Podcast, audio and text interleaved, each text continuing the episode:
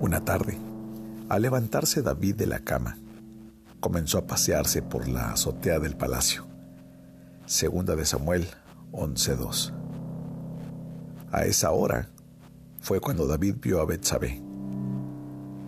Cuando veo este pasaje, pienso que nunca estamos fuera del alcance de la tentación. Aún estando en el hogar propio o estando fuera del hogar, estamos propensos a satisfacer los encantos del mal.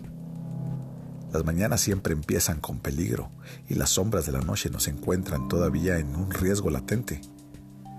Bien protegidos están aquellos que Dios guarda. Ah, pero hay de aquellos que coquetean con el mundo o que incluso se animan a caminar desarmados estando en su propia casa. Aquellos que piensan que están seguros. Estos son los más expuestos al peligro que cualquier otro. El escudero del pecado es la autoconfianza.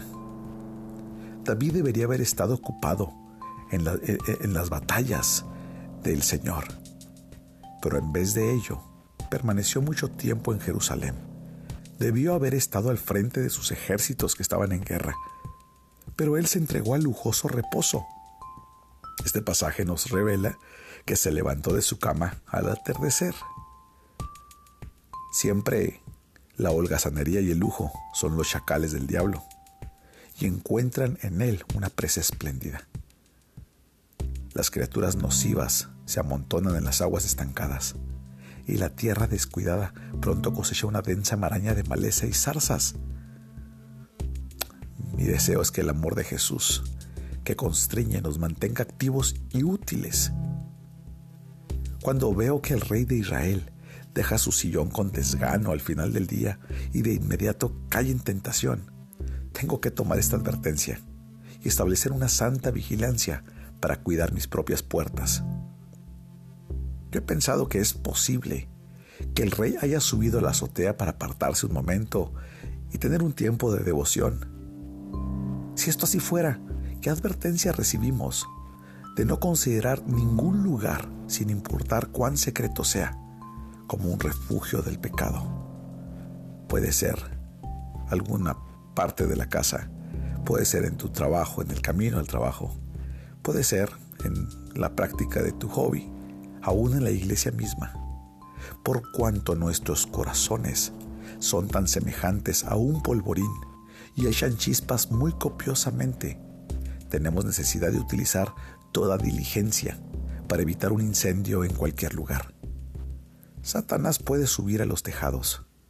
Él puede entrar en los lugares secretos y aun si pudiéramos impedirle la entrada a aquel demonio inmundo, nuestras propias corrupciones serían suficientes para lograr nuestra ruina, a menos que la gracia de Dios lo impida. Amada persona que me escuchas, ten cuidado de las tentaciones nocturnas. No te sientas seguro. El sol declina, pero el pecado se eleva. Necesitamos un centinela para la noche y un guardia para el día. Ora conmigo en esta hora. Oh glorioso Espíritu Santo de Dios, guárdanos de todo mal este día, sea de mañana, de tarde o de noche. Solamente tú, como nuestro custodio, nos llevarás a nuestro hogar eterno.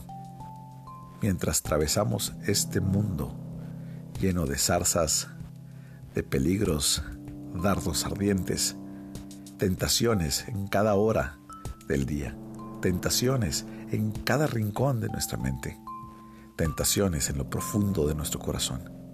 Espíritu Santo, te necesitamos. Guíanos, llévanos a buen puerto, Señor en el nombre precioso de Jesús, este día, Señor, podemos confrontar tentaciones. Señor, y solamente ser victoriosos si tú estás con nosotros. También, Señor, ayúdanos a ser diligentes en estar activos y ocupados en una vida de devoción contigo, en oración, en lectura de tu palabra, en comunión con los santos. Señor, y en todo momento ocupado, Señor, haciendo extender el reino de los cielos proclamando el glorioso mensaje del Evangelio. Haznos útiles, Señor. No permita, Señor, que nuestras vidas estén rodeadas de holgazanería e inactividad, porque entonces seremos presas del terrible pecado. Te lo pedimos en el nombre de Jesús. Amén.